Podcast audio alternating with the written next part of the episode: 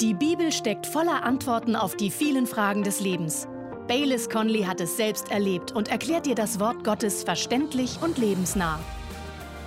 Hallo, hier ist Baylis Conley. Herzlich willkommen zu unserer heutigen Sendung. Wir haben etwas ganz Besonderes für Sie. Harrison Conley, unser ältester Sohn, ist auch der Hauptpastor unserer Gemeinde. Er treibt die Vision voran. Er kümmert sich um die Alltagsaufgaben und er ist ein wunderbarer Prediger. Wir befinden uns in einer Serie zu Psalm 119, die unsere Gemeinde sehr bereichert und ermutigt hat. Und Harrison hat eine fantastische Predigt dazu gehalten, die wir gleich hören werden. Also schnallen Sie sich an, es geht los. Psalm 119 ab Vers 57. Heute will ich den Bibeltext nicht einfach nur vorlesen und Sie lesen still mit. Ich dachte mir, wir könnten einmal einen anderen Lernmuskel trainieren. Wie wäre es, wenn wir diese Verse laut gemeinsam lesen? Sie werden den Text gleich auf dem Bildschirm sehen. Lesen Sie mit? Psalm 119, Vers 57 bis 64. Bereit? Dann los. Mein Teil ist der Herr. Ich habe versprochen, deine Worte zu bewahren. Ich suchte dich zu besänftigen von ganzem Herzen. Sei mir gnädig nach deiner Zusage. Ich habe meine Wege überdacht und meine Füße gekehrt zu deinen Zeugnissen. Ich bin geeilt und habe nicht gezögert, deine Gebote zu halten. Stricke der Gottlosen haben mich umgeben. Dein Gesetz habe ich nicht vergessen. Um Mitternacht stehe ich auf, um dich zu preisen, wegen der Bestimmung deiner Gerechtigkeit. Ich bin der Gefährte aller, die dich fürchten, derer, die deine Vorschriften einhalten. Von deiner Gnade, Herr, ist die Erde erfüllt. Lehre mich deine Ordnungen. Das ist ein wunderbarer Abschnitt. Mir gefällt besonders, wie der Psalmist beginnt. Er sagt einen Satz, der für mich zu den größten Sätzen der Bibel gehört. In Vers 57 erklärt er, Mein Teil ist der Herr. Was für eine Aussage. Gott ist mein Ein und alles. Vielleicht unterstreichen Sie den Satz am besten. Was sie in ihrem Leben am meisten brauchen, sind nicht Geld, Sicherheit, Einfluss, Macht oder Gesundheit. Was sie im Leben auf der Erde und in der Ewigkeit am meisten brauchen, ist Gott selbst. Achten Sie auch darauf, dass der Psalmist schreibt, mein Teil ist der Herr. Kreisen Sie das Wort mein am besten ein. Gott ist nicht das Teil oder Erbteil seines Volkes im Ganzen und auch nicht der Heiligen oder der Gemeinde. Der Psalmist macht es ganz persönlich. Er sagt, der Herr ist mein Teil. Ich gehöre ihm und er gehört mir. Das ist eines der großen Geheimnisse der Schöpfung, dass der Gott des Universums sich eine persönliche Beziehung zu jedem Einzelnen von uns wünscht. Gott kennt sie. Er hat sie erschaffen. Aber er will auch, dass sie ihn kennen, und zwar nicht nur aus zweiter Hand. Es ist toll, dass Sie in die Gemeinde kommen, dass Sie hier sind, um etwas über Gott zu erfahren. Und wenn Ihre Beziehung zu Gott nicht weitergeht, als dass Sie den Sonntag in Ihrer Liste abhaken, dann reicht das nicht aus. Es reicht nicht aus, indirekt durch die Beziehung zu leben, die der Pastor zu Gott hat. Es reicht nicht aus, indirekt durch die Beziehung zu leben, die ein Freund oder Ihre Eltern oder Ihre Großeltern zu Gott haben. Nein, Gott will Ihr Gott sein. Einzahl. Er möchte eine persönliche Beziehung zu Ihnen, in der er Ihnen alles bedeutet und zur Quelle Ihres Lebens wird. Er will Sie kennen. Ich weiß, das klingt ein bisschen überspannt und nach einem Klischee, dem ein Pastor eben folgen muss. Aber diejenigen von uns, die tatsächlich die Person und Gegenwart Gottes erlebt haben, wissen, dass diese Aussage ganz und gar kein Klischee ist.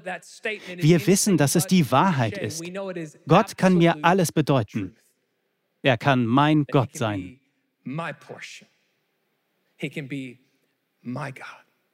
Früher haben wir oft ein Lied gesungen, das diese Wahrheit herausstellt. Es heißt im Garten. Und dort heißt es über Gott, und er geht mit mir und er spricht mit mir und er sagt mir, du bist mein.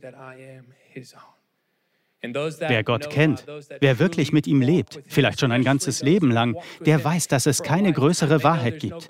Es gibt keinen größeren Schatz im ganzen Universum als die Freundschaft mit Gott. Der Psalmist schreibt, mein Teil ist der Herr. Damit erklärt er Gott zu seiner Lebensquelle. Er sagt, Gott, du bist meine Kraft, meine Hilfe, meine Versorgung, meine Zufriedenheit. Gott, du bist mein Trost in Zeiten der Bedrängnis. Gott, du bist mein Frieden, mein Licht, meine Weisheit. Gott, du bist mein Ein und alles. Wenn wir den Verfasser dieses Psalms fragen könnten, Wie bist du dahin gelangt, dass Gott dir alles bedeutet? Wie hast du ihn als dein Ein und alles erfahren? Wie kam es dazu? Wissen Sie, was er sagen würde? Ich weiß, dass Gott mein Erbteil ist. Ich kann sagen, dass er mir alles bedeutet, weil ich sein Wort gehalten habe. Und genau das sagt er in der nächsten Zeile von Vers 57. Ich habe versprochen, deine Worte zu bewahren. Ich weiß, mir hören heute Menschen zu, die sich wünschen, Gott zu kennen. Sie wünschen sich, die Kraft seiner Gegenwart zu erleben, aber bisher ist es ihnen nicht gelungen. Sie haben das Gefühl, dass ihre Versuche keine Früchte getragen haben. Und sie fragen sich, warum ist das so? Vielleicht liegt es daran, dass sie zwar Gott lieben, aber nicht sein Wort. Sie wissen vielleicht viel über Gott, aber sie lieben sein Wort nicht. Sie setzen es nicht in die Tat um und geben ihm nicht die angemessene Autorität in ihrem Leben. Ich möchte es vielleicht so sagen. Wir werden Gott nie wahrhaft kennen und oder mit ihm leben, bis sein Wort in unserem Leben zum größten Wunsch und zur erstrangigen Praxis wird. Gott begegnet uns in seinem Wort und wir erleben, dass er uns alles bedeuten will. Wir erleben ihn als unsere Quelle, wenn wir sein Wort in unserem Leben in die Tat umsetzen. Ich glaube, für die meisten von uns hier und unter unseren Zuschauern ist das tatsächlich ein tiefer Herzenswunsch. Wir wollen es. Wir wollen Gottes Wort bewahren. Wir wollen eine Leidenschaft für Gottes Wort haben. Wir wollen in unserer Beziehung zu ihm wachsen und sie vertiefen. Wir wollen zu Gott sagen können, du bedeutest mir alles. Du bist meine Quelle. Doch die Frage ist, wie erreichen wir das? Wie gelangen wir an diesen Punkt? Wie geschieht das?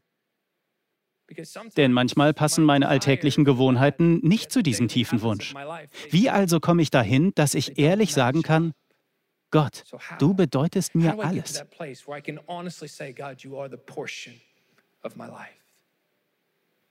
In den nächsten Versen nennt uns der Psalmist einige praktische Schritte. Er trifft sechs einzigartige Aussagen, die wir betrachten wollen. Und wenn wir sie in unserem Leben in die Tat umsetzen, werden wir ein Herz und ein Leben haben, das leidenschaftlich an Gott und seinem Wort hängt. Das erste, ich flehe oder ich suche. In Vers 58 sagt der Psalmist, ich suchte dich zu besänftigen von ganzem Herzen, sei mir gnädig nach deiner Zusage. In der Neues Leben Bibel klingt das so, Gott, von ganzem Herzen suche ich deine Güte. Es ist nichts Schlechtes, sich Gottes Segen zu wünschen, ganz und gar nicht. Denn ich glaube wirklich, dass Gott seine Kinder segnen möchte. Aber es gibt ein Problem an diesem Denken, und zwar ein großes Problem. Viele Menschen möchten Gottes Segen erleben, den Segen, den sie in seinem Wort finden, aber sie wollen Gottes Wort nicht befolgen, jedenfalls nicht als Lebensstil. Meiner Erfahrung nach befolgen die meisten Menschen Gottes Wort, wenn es bequem für sie ist, wenn sie es verstehen und damit einverstanden sind. Aber sie weigern sich, Gottes Wort zur höchsten Autorität in ihrem Leben zu machen. Und es ist definitiv nicht ihr täglicher Herzenswunsch. Ich kenne Menschen, die sich über Gott ärgern, weil sie das Gefühl haben, er tut nicht, was er ihrer Meinung nach tun sollte und auch nicht zu der von ihnen erwarteten Zeit. Nach ihrer Vorstellung ist Gott wie ein kosmischer Flaschengeist, der irgendwo existiert, um nach unserer Pfeife zu tanzen. Doch nichts könnte der Wahrheit ferner sein.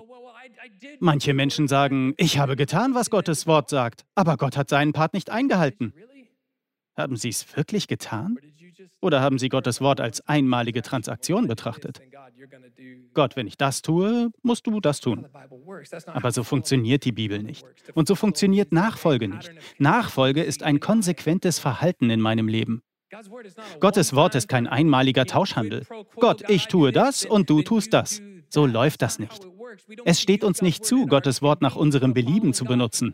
Gott und seinem Wort zu folgen bedeutet, dass es zu meinem Lebensstil wird. Und Tag ein, Tag aus sein Wort meine größte Freude ist.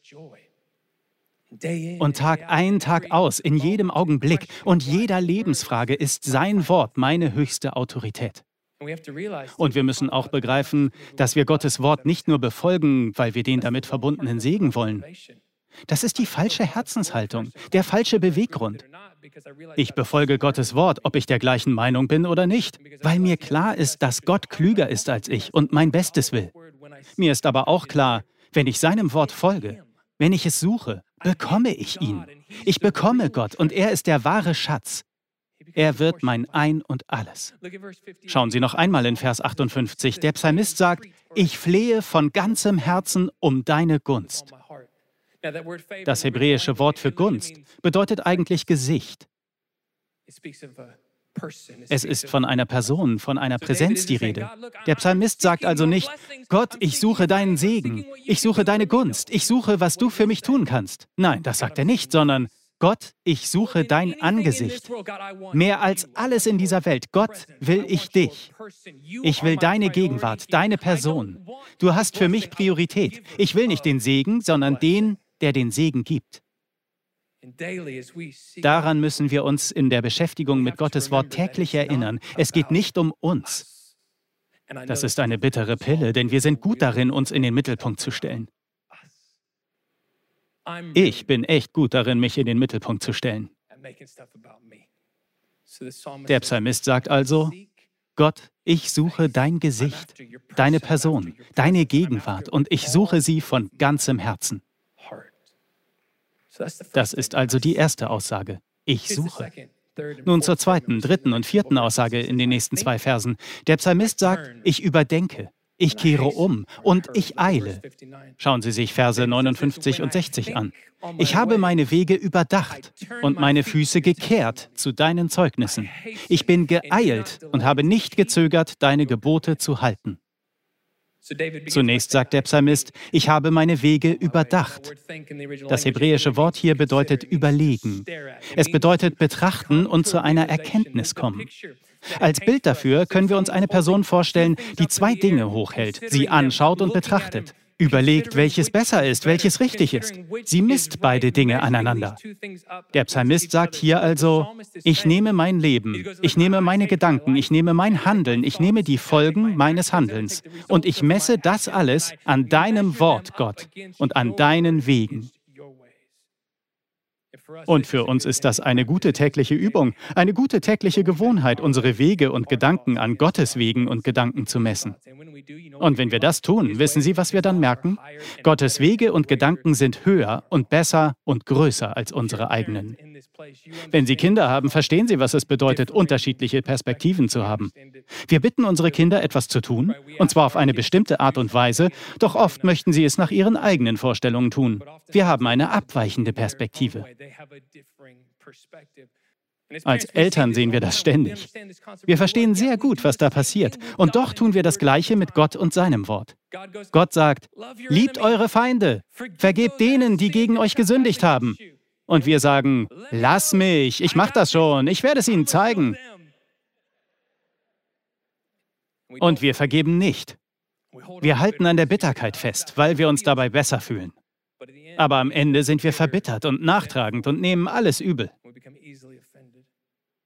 In Sprüche 14 ist ebenfalls die Rede davon. Da heißt es, da ist ein Weg, der einem Menschen gerade erscheint, aber zuletzt sind es Wege des Todes. Der Psalmist spornt sich also selbst an. Du musst deine Wege an Gottes Wegen, an Gottes Wort messen. Und wenn eines davon nicht mit dem anderen übereinstimmt, welches von beidem muss wohl angepasst werden? Sicher nicht Gottes Seite, sondern unsere. Das sagt auch der Psalmist. Schauen Sie sich die nächste Zeile an. Er sagt, wenn ich meine Wege überdenke, richte ich sie aus. Ich lenke meine Füße zu deinen Zeugnissen, zu deinem Wort. Sehen Sie die Abfolge? Ich denke und dann kehre ich um. Dieses Wort umkehren ist die biblische Definition für einen Begriff, den wir wohl alle kennen. Dieser Begriff heißt Buße. Buße bedeutet Umkehr. Und es ist gar nicht mal so sehr eine Abkehr von etwas, als die Hinwendung zu etwas. Buße bedeutet, ich wende mich Gott zu. Ich wende mich seinem Wort und seinen Wegen zu. Und wenn ich mich ihm zuwende, wende ich mich unweigerlich von etwas ab. Ich wende mich von der Sünde ab, von meinen Wegen und meinem Handeln. Und ich wende mich Gott zu. Der Psalmist sagt also, ich denke über meine Wege nach und dann kehre ich meine Schritte um. Das ist diese Neuausrichtung. Und das ursprüngliche Bild, das diese Ausdrucksweise malt, ist das eines Kindes, das seinen Eltern folgt. Stellen Sie sich Eltern am Strand vor und das Kind läuft hinterher. Die Eltern hinterlassen Fußspuren und das Kind springt von Fußabdruck zu Fußabdruck. Der Gedanke ist, direkt in den Fußspuren der Person zu gehen, der man folgt. Und der Psalmist sagt hier, unser Gebet sollte täglich sein, Gott, ich möchte, dass mein Leben mit den Fußspuren deines Wortes übereinstimmt. Bitte zeig mir, wo ich hintreten muss. Zeig mir, worauf ich mich konzentrieren muss. Denn worauf ich mich konzentriere, dorthin werden meine Füße folgen. Der Psalmist sagt, ich denke über meine Wege nach. Also lenke ich meine Schritte und passe sie an dein Wort an. Und dann sagt er, ich beeile mich, in diese neue Richtung zu gehen und nachzufolgen. Vers 60. Ich bin geeilt und habe nicht gezögert, deine Gebote zu halten. Da ich nun die Wahrheit kenne, folge ich ihr von ganzem Herzen. Und das ist das Schöne daran, in Gottes Spuren zu gehen. Das ist das Schöne daran, ihm und seinem Wort zu folgen. Sobald wir losgehen, fangen wir an zu erkennen, dass Gott kein grausamer Antreiber ist. Wir erkennen, dass Gottes Wege besser als unsere eigenen sind. Dass ihm unser Bestes am Herzen liegt und dass es Freude macht, seinem Wort zu folgen. In den nächsten Versen und Aussagen ändert der Psalmist ein wenig die Gangart. Er beginnt über äußere Einflüsse zu reden, die einen Einfluss auf unseren Weg mit Gott haben können. Schauen Sie sich Vers 61 an. Ich möchte einige Dinge daraus hervorheben. Der Psalmist schreibt, Stricke der Gottlosen haben mich umgeben, dein Gesetz habe ich nicht vergessen. Vers 62. Um Mitternacht stehe ich auf, um dich zu preisen wegen der Bestimmungen deiner Gerechtigkeit. Vers 63. Ich bin der Gefährte aller, die dich fürchten, derer, die deine Vorschriften einhalten. Halten wir das kurz fest. In diesen Versen schreibt der Psalmist über einige äußere Einflüsse, die unsere Beziehung zu Gott beeinträchtigen können. Er spricht von den Stricken der Gottlosen und von der Mitternacht. Und im Ankämpfen gegen diese äußeren Einflüsse macht der Psalmist zwei konkrete Aussagen. Er sagt, ich erinnere mich oder ich vergesse nicht. Und dann sagt er, ich stehe auf, um dich zu loben. Ich lobe. Schauen wir uns das eben an. Stricke der Gottlosen haben mich umgeben. In der Neues Leben Bibel klingt das so, gottlose Menschen wollen mich zur Sünde verführen, zu einem sündigen Lebensstil. Darauf erwidert der Psalmist, dein Gesetz habe ich nicht vergessen. Oder ich erinnere mich an dein Gesetz. Rather, I remember your word. Damit sagt er, wenn die Welt versucht, mich zur Sünde zu verführen, ist es dein Wort, Gott, das mich festhält. Es ist dein Wort, Gott, das mein Leben stabilisiert. Wenn die Gesellschaft versucht, mich in ihr Schema zu pressen, kehre ich zur Sicherheit, zur Beständigkeit deines Wortes zurück, Gott. Der Psalmist sagt, die Welt um mich herum setzt mich unter Druck. Ich soll so aussehen, so denken und mich so verhalten wie sie. Deshalb muss ich mich daran erinnern, zu deinem Wort zurückzukehren, Gott, und ihm erlauben, mein Leben zu prägen. Ich will Ihnen ein Geheimnis verraten. Sie werden nach und nach dem ähnlicher, womit Sie den größten Teil Ihrer Zeit verbringen. Und wir leben heute in einer Welt, die uns in ihr Schema pressen will. Und wenn wir, so wie der Psalmist, diesen Einfluss der Welt verspüren, müssen wir zu Gottes Wort zurückkehren. Er sagt, gottlose Menschen wollen mich zu einem sündigen Leben verführen, doch ich wehre mich dagegen, indem ich mich an dein Gesetz erinnere. Wir müssen uns an Gottes Wort erinnern, doch das können wir nicht, wenn wir es nicht zuerst studiert haben. Wenn wir es nicht in uns tragen, haben wir es nicht parat, wenn wir es brauchen. Wenn die Gesellschaft versucht, uns in ihr Schema zu pressen, haben wir nichts dagegen zu setzen. Gottes Wort ist unser Anker, unser stabilisierender Punkt. Wir müssen es in uns aufnehmen. Der Psalmist sagt, ohne dein Wort, ohne dass ich es in meinem Leben praktiziere, wäre ich unter dem Druck der Welt abgestürzt und eingeknickt. Und dann sagt er etwas Erstaunliches.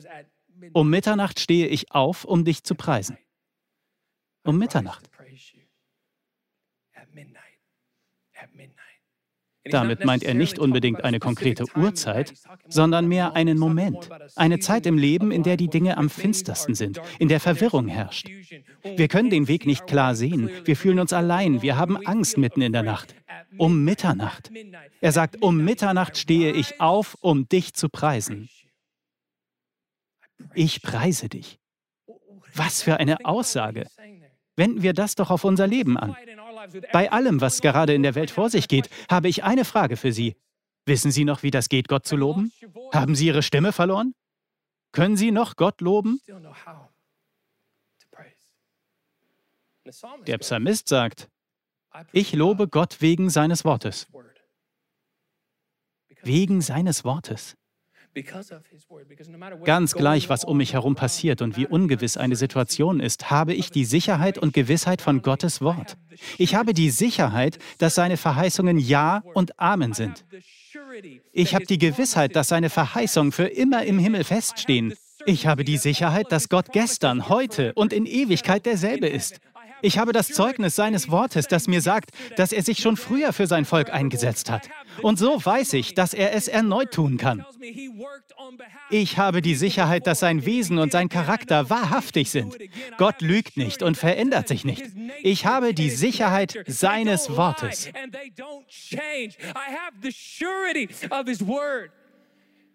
Und der Psalmist sagt, um Mitternacht. In den dunklen Zeiten der Seele stehe ich auf. Manchmal muss man aufstehen. Manchmal muss man sich sagen, Seele, steh auf und lobe Gott.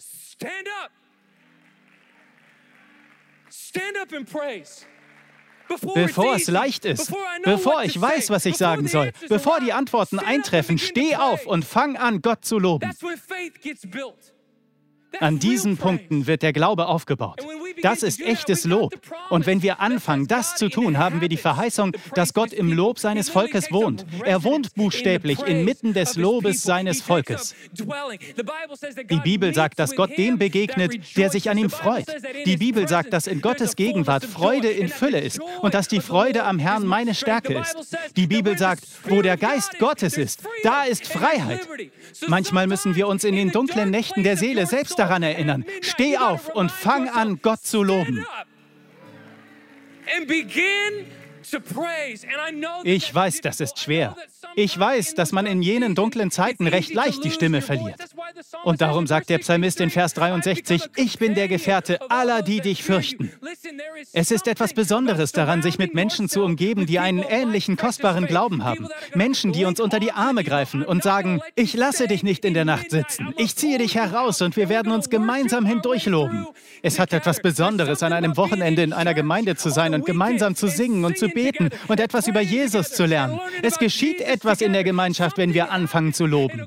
Es wird Glaube aufgebaut. Wir gehen voran und es verändert unseren Blick aufs Leben.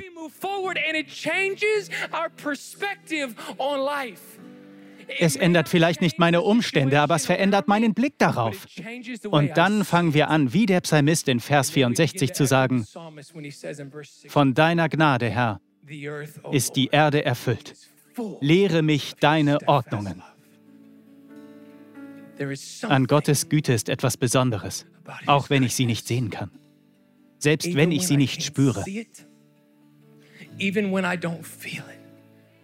Und der Psalmist sagt, ich stehe auf, um zu loben.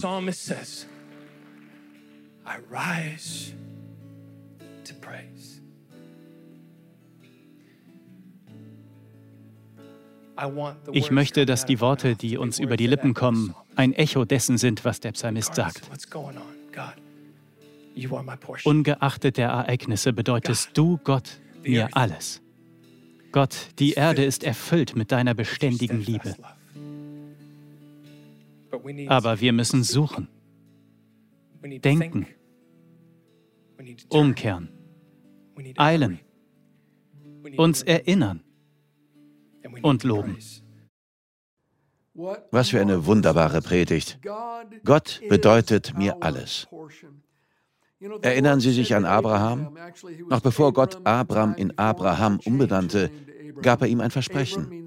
Abraham bedeutet erhabener Vater. Abraham bedeutet Vater einer Menge. Und Gott sprach ihn an, als er noch Abram genannt wurde. Gott sagte, fürchte dich nicht, Abram, ich bin dir ein Schild, dein sehr großer Lohn.